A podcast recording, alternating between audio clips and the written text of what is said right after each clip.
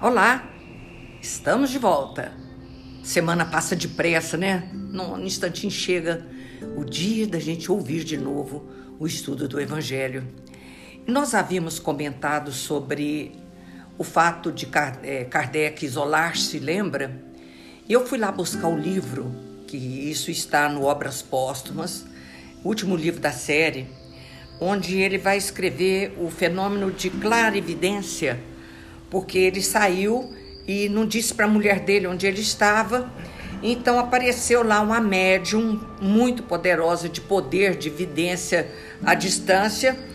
Ele não diz o nome, fala senhorita V, né? natural de Leão. É dotada de uma notável segunda vista, conseguindo não só ver os espíritos no estado normal, sem que esteja sonambólica, como também observar com grande precisão os fatos que se desenrolam à distância. Olha que espetáculo. Uma vez em Paris, veio passar alguns dias e deliberou visitar a minha esposa. No caso aqui, eu estou lendo assim, tendo encontrado minha esposa, vez que, desde o meu retorno de Santa Andrese, me havia eu retirado para seguir eu não sei falar francês, hein, gente? A fim de que, com mais tranquilidade, trabalhar em minha obra sobre o Evangelho. Nosso encontro foi impossível em vista de ter a senhorita empreendido viagem de regresso ainda naquela tarde. Mas durante a conversa com minha esposa, diz-lhe esta: Uma vez que não poderia, podereis avistar-vos com meu marido, o que ele muito lamentará, não poderíeis transportar-vos em espírito até onde se encontra e vê-lo. Por um instante, recolheu-se a senhorita e disse: Sim, vejo-o. Acha-se no aposento muito iluminado, num pavimento térreo. Ali há três janelas. Ó, oh, como tudo é alegre! A casa está circundada por jardins e por toda parte árvores e flores. Tudo respira calma e tranquilidade. Ele está sentado próximo a uma janela, trabalhando. Está cercado por uma multidão de espíritos que lhe conserva a boa saúde. Alguns há que parecem muito elevados e o inspiram.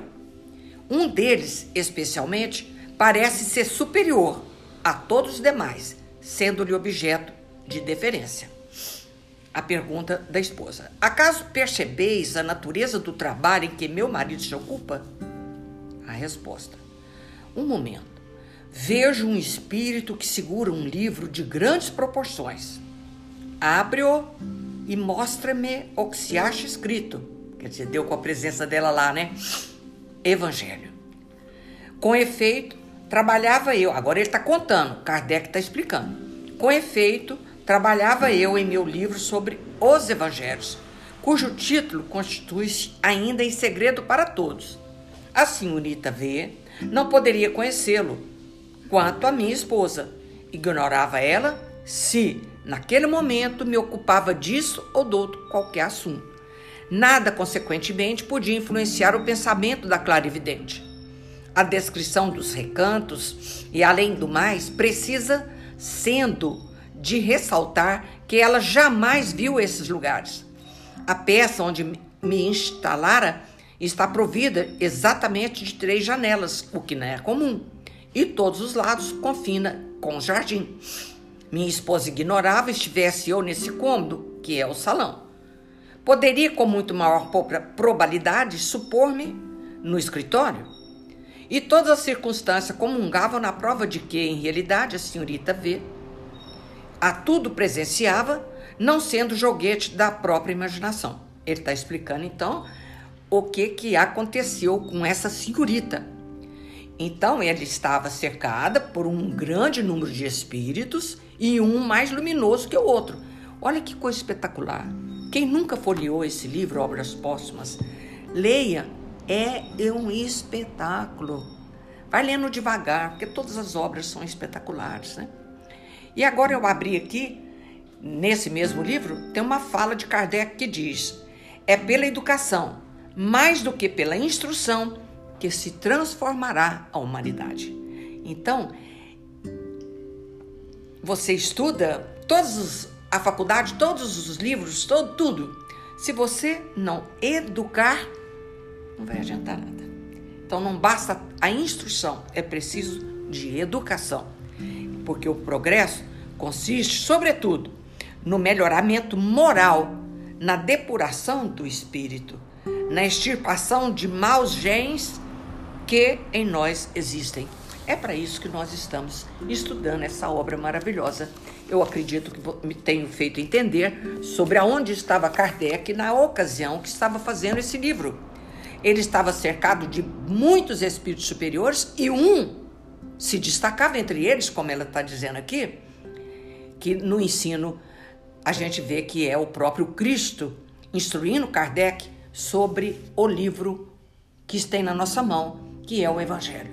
E como eu já falei anteriormente, ele tinha milhares e milhares de correspondência de cartas a serem lidas, arrumada, porque isso veio, como está no prefácio, como estera cadente em todo o planeta Terra, as mensagens dos espíritos e que foram entregues a Kardec para ele codificar isso.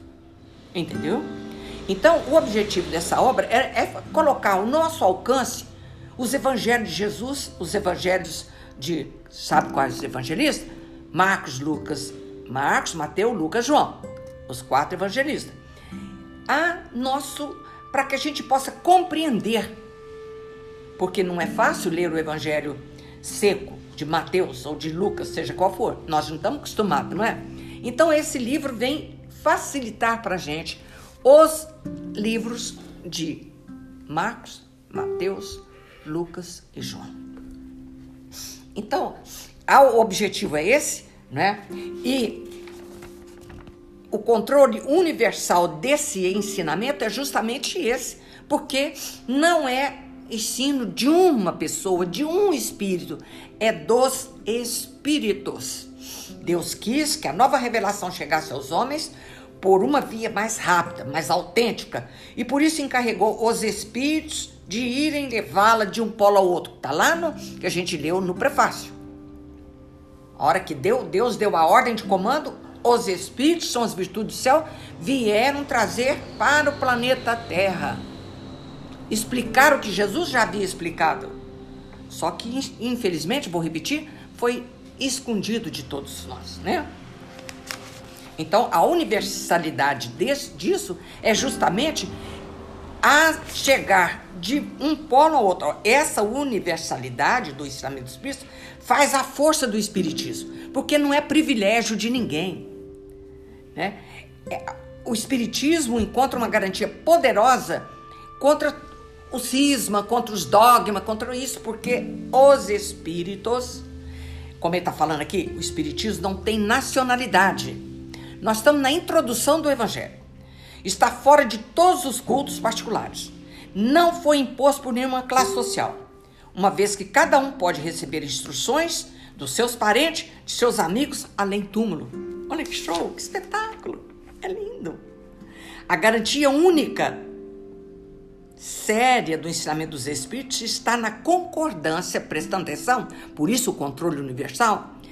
A garantia única, séria do ensinamento dos Espíritos está na concordância que existe entre as revelações feitas espontaneamente por intermédio de um grande número de médiums, estranhos uns aos outros e em diversos lugares.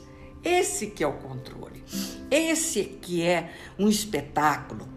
A concordância no ensinamento do Espírito é, pois, o melhor controle. Ela chega em várias línguas, por vários médios, tudo dizendo a mesma coisa. Olha, nós estamos na instru instrução dos Espíritos controle introdução.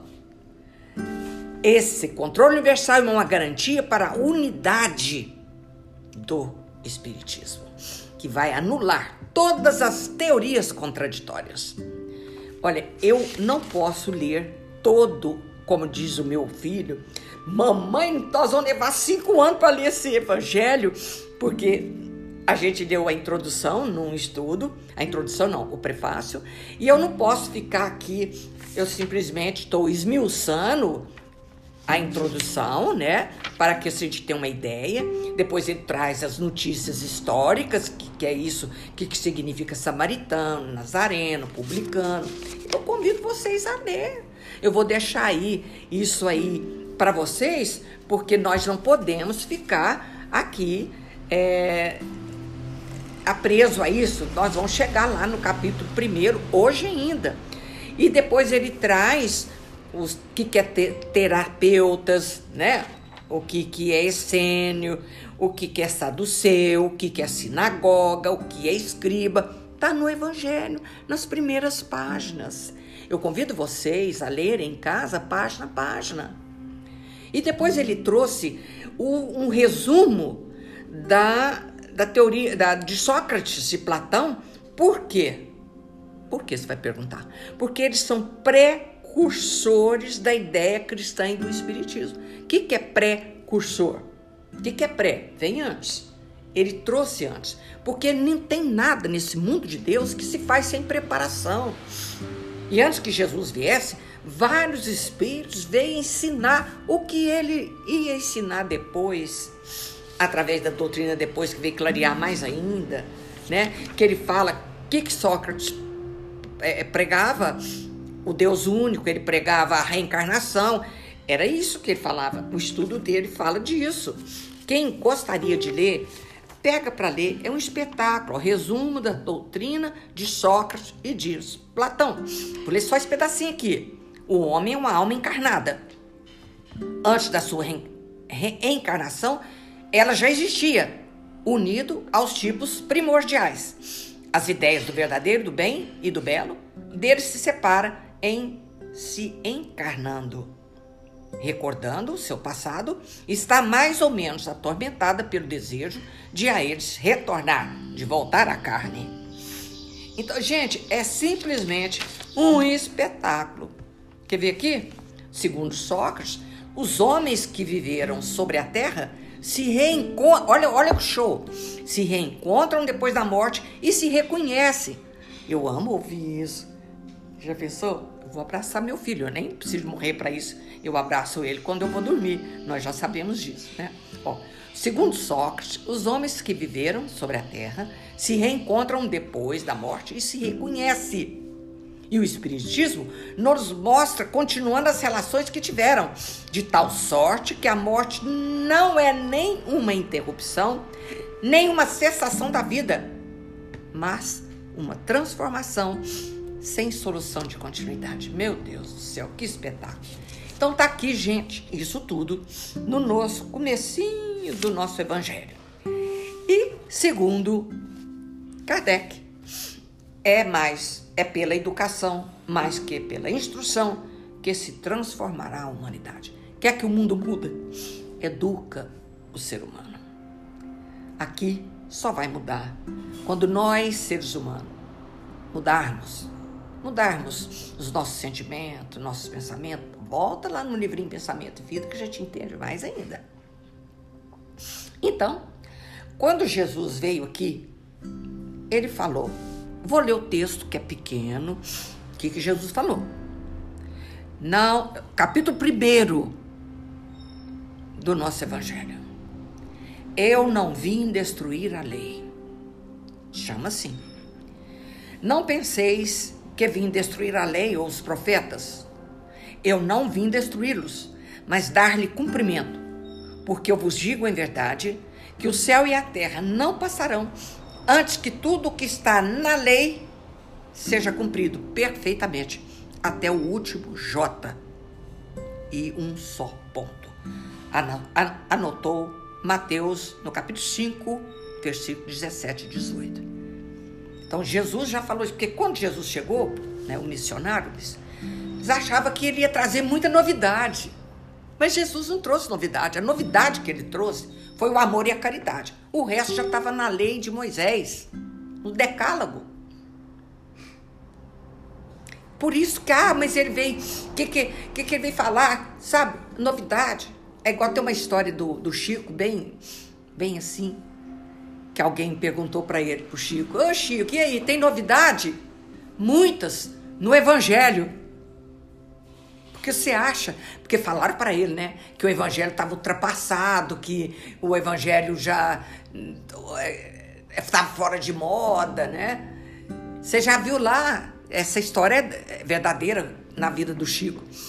Tá, fala de duelo, você já viu se tem duelo ainda na, no mundo? Coitado. Dentro de casa é um verdadeiro duelo entre pai, filho, mãe, mulher, marido. Verdadeiro duelo nós fazemos. Esse camarada quis, então, abusar do Chico, falou isso. Mas por quê? Não entende, não lê, não estuda. Não interpreta. Não interpreta. Ele, ele, ele é, sabe aquela vaquinha de presépio, assim, faz assim, assim, assim? Vocês sabem o que é vaquinha de presépio? Aquela vaquinha que fica só fazendo sim, sim, sim, sim, sim, sim, já na cabeça. Então, olha aí que Jesus falou: não vim destruir a lei, nem os profetas, mas dar-lhe cumprimento. Ele veio a clarear mais ainda as leis de, de Moisés. E está aqui assim, ele vai falar sobre Moisés, evidentemente. Né? Neste capítulo, tá sobre Moisés, depois vem Jesus, vem o Cristo, depois vem o Espiritismo, e aliança da ciência e da religião. Não, é, é fantástico. Agora a gente não vai andar assim depressa demais no evangelho, não. Se gastar cinco anos e eu morrer com três, vocês continuam. Eu posso morrer com dois anos, com um ano. Vocês continuam estudando o evangelho, pelo amor de Deus. Não é? O, eu tenho 30 anos. Não, mas, não, deixa a data, deixa a data. Vamos lá. Então, muito bem. Moisés. Olha aqui. Há duas partes distintas na lei mosaica: a lei de Deus, promulgada sobre o Monte Sinai, e a lei civil, ou disciplinar, estabelecida por Moisés. Uma é invariável, a outra apropriada aos costumes e o caráter do povo e que se modifica com o tempo. Olha que espetáculo! Por que isso? Porque Moisés tira um povo que estava escravo no Egito há mais de 300 anos, cheio de defeitos, cheio de problemas, e que sai com esse povo para o deserto. E tinha que corrigir muita coisa nesse povo. Então vamos lá. A lei de Deus está formulada nos Dez Mandamentos seguintes. Eu acho que vale a pena recordar, não vale? Vale a pena.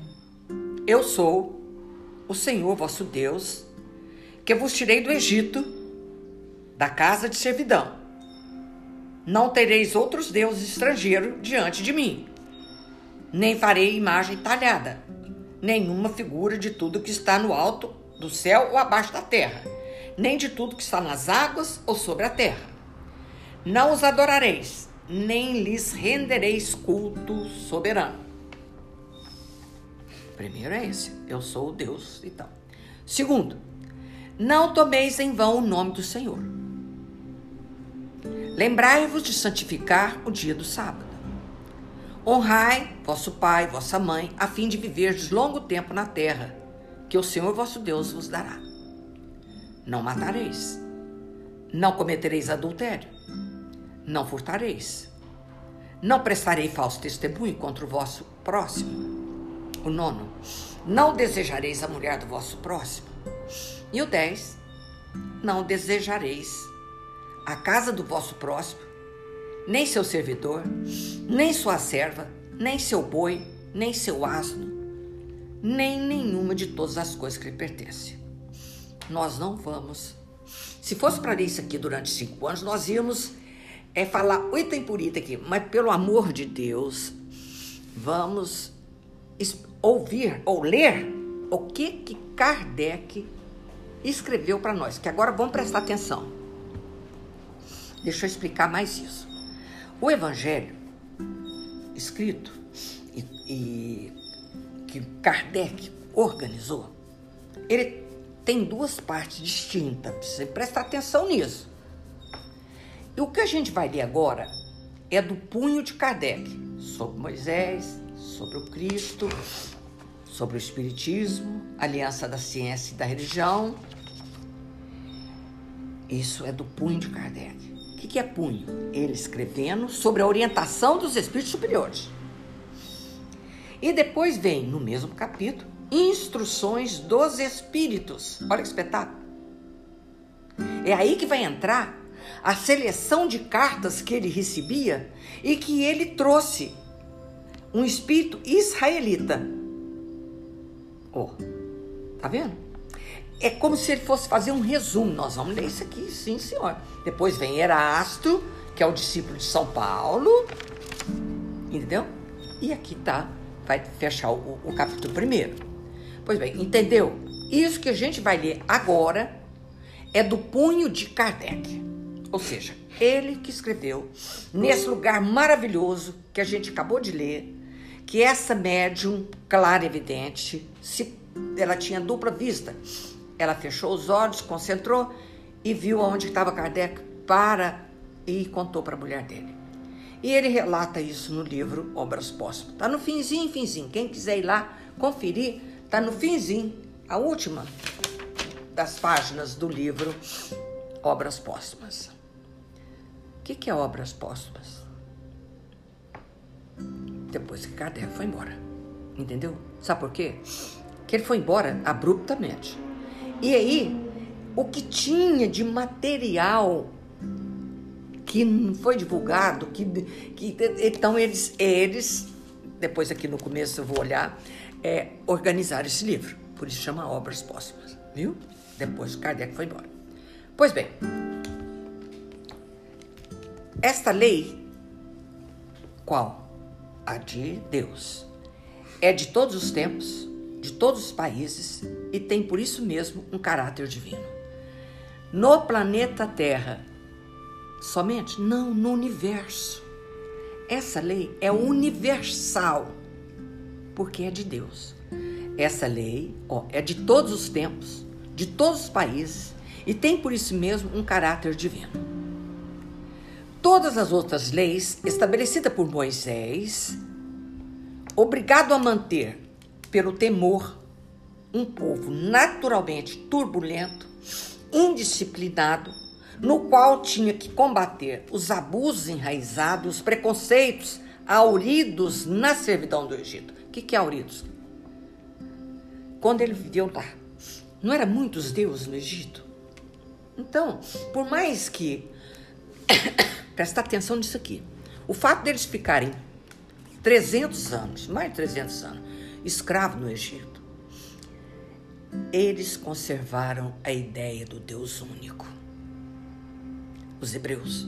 Por isso que Jesus nasceu entre eles, porque foi o único povo que veio de Capela, dos exilados de Capela, que conservou a ideia do Deus único. Os outros deuses, os outros, as outras no Egito, aqui no México, onde que as outras, os outros povos, povos tinham deuses e deuses e deuses. E o povo hebreu, acho que na minha concepção, tadinha de mim, eles passaram por uma, um fogo cruzado, porque um fogo de verdade, de fé, porque viveram ali mais de 300 anos e não perdeu a ideia do Deus único, que era passado de geração após geração.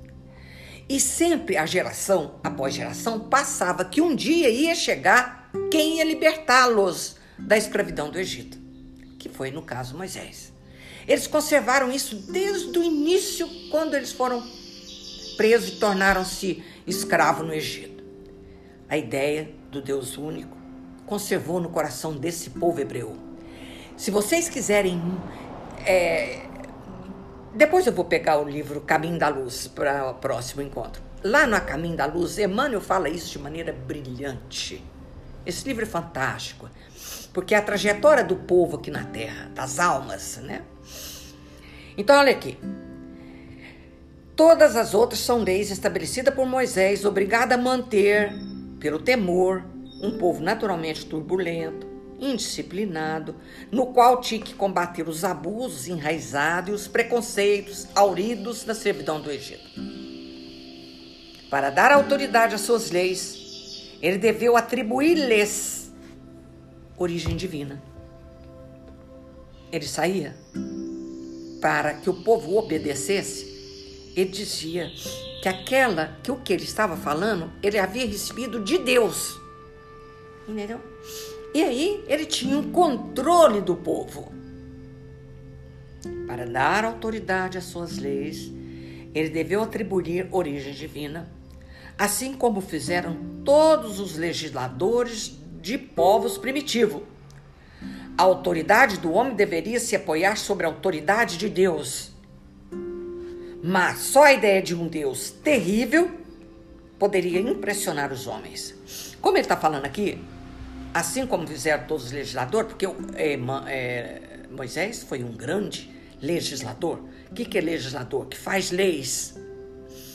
Se você pegar mais para trás, o povo índio, que não sabe de nada, é o pajé. Ele faz pagelância. O que, que ele fala para o povo? Que ele recebeu, ele não fala nem Deus, talvez. Que aquilo veio do, do Deus trovão, do Deus seja lá o que for, para que impressione a pessoa e a autoridade dele seja mantida. Tá entendendo? Olha como isso é, é fantástico.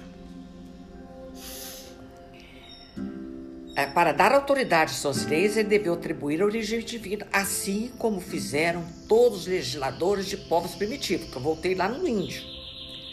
A autoridade do homem devia se apoiar sobre a autoridade de Deus. Mas só a ideia de Deus terrível, por isso que a gente tem medo de Deus. Isso vem lá, lá do passado, né? Tem Moisés, não, muito antes. Ele aterrorizava esses pagelãs, esse povo que tinha a facilidade de mediunidade, de um Deus terrível, de um Deus sempre com dedo em riste, que castiga, que, que maltrata, que, que te coisa. Isso é antigo como o homem. Aqui, ó. Só, bem, só a ideia de um Deus terrível poderia impressionar homens ignorantes, nos quais o senso moral, o sentimento de uma delicada justiça ainda eram ainda pouco desenvolvidos. Não tínhamos essa, desenvolvido isso. Então nós tínhamos medo de Deus. Olha, no meu tempo, a mãe, coitada, para aterrorizar as crianças, falava assim: Você está fazendo arte aí, escondido? Eu não estou vendo, não, mas Deus está vendo.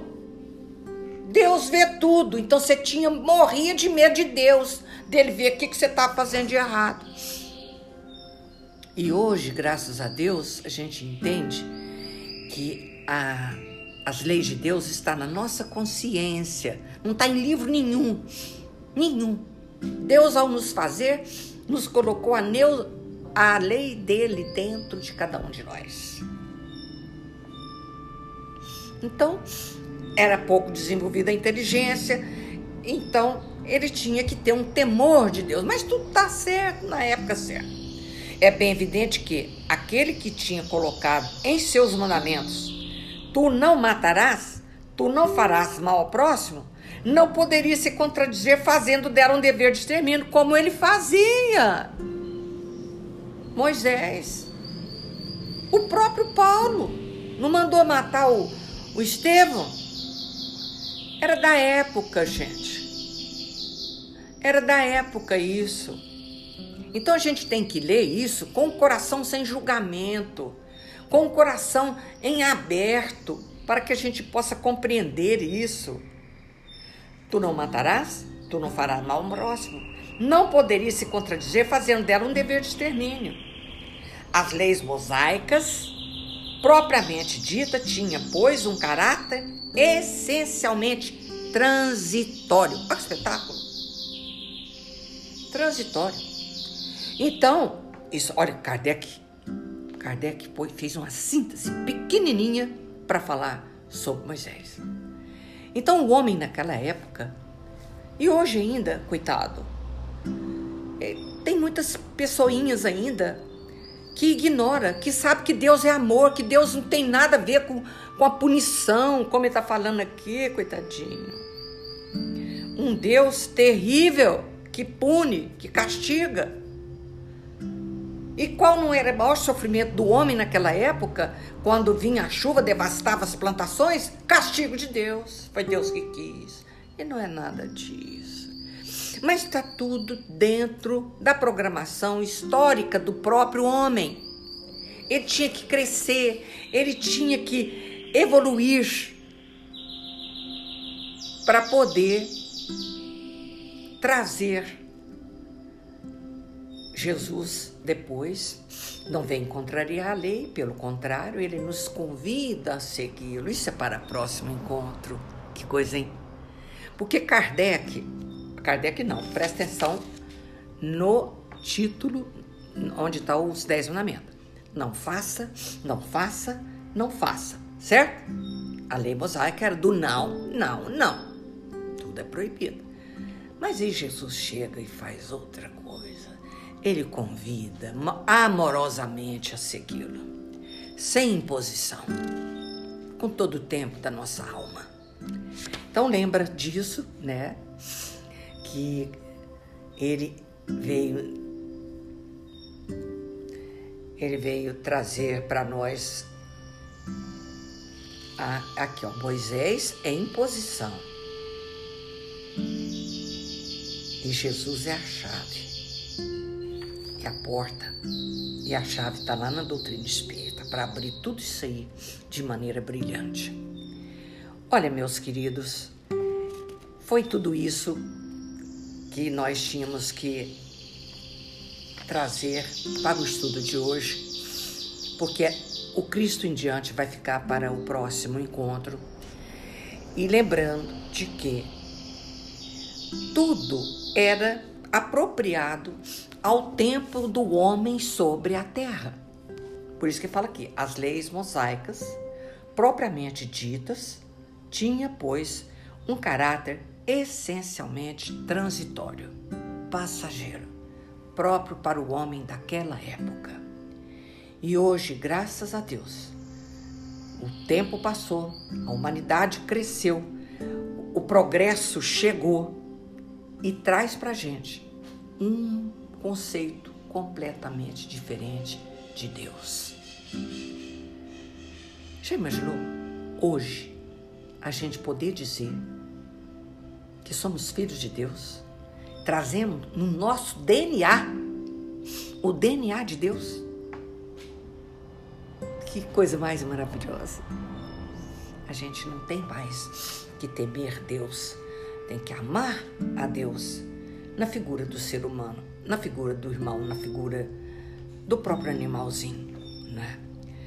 Nós vamos então é, chamar para a prece, lembrar vocês da água fluida não esqueçam nunca, porque a espiritualidade está conosco o tempo todo.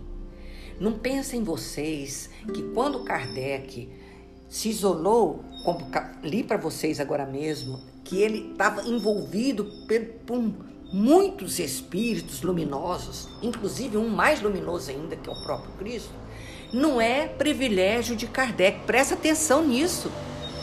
Não é. Todos nós, quando vai fazer um trabalho, vai rezar, vai, vai fazer. O que, que você vai fazer? Você vai ser envolvido pelos espíritos superiores. Evidentemente, de acordo com a evolução de cada um. Kardec estava lá com seres luminosos. E eu não vou dizer que o meu anjo guarda é, não é luminoso. É também.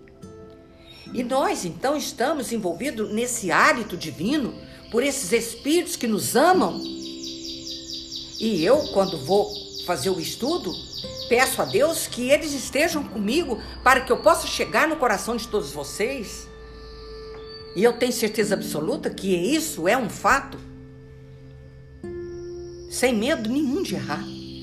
Jesus falou: onde estiver dois ou mais reunidos em meu nome, eu estarei entre eles.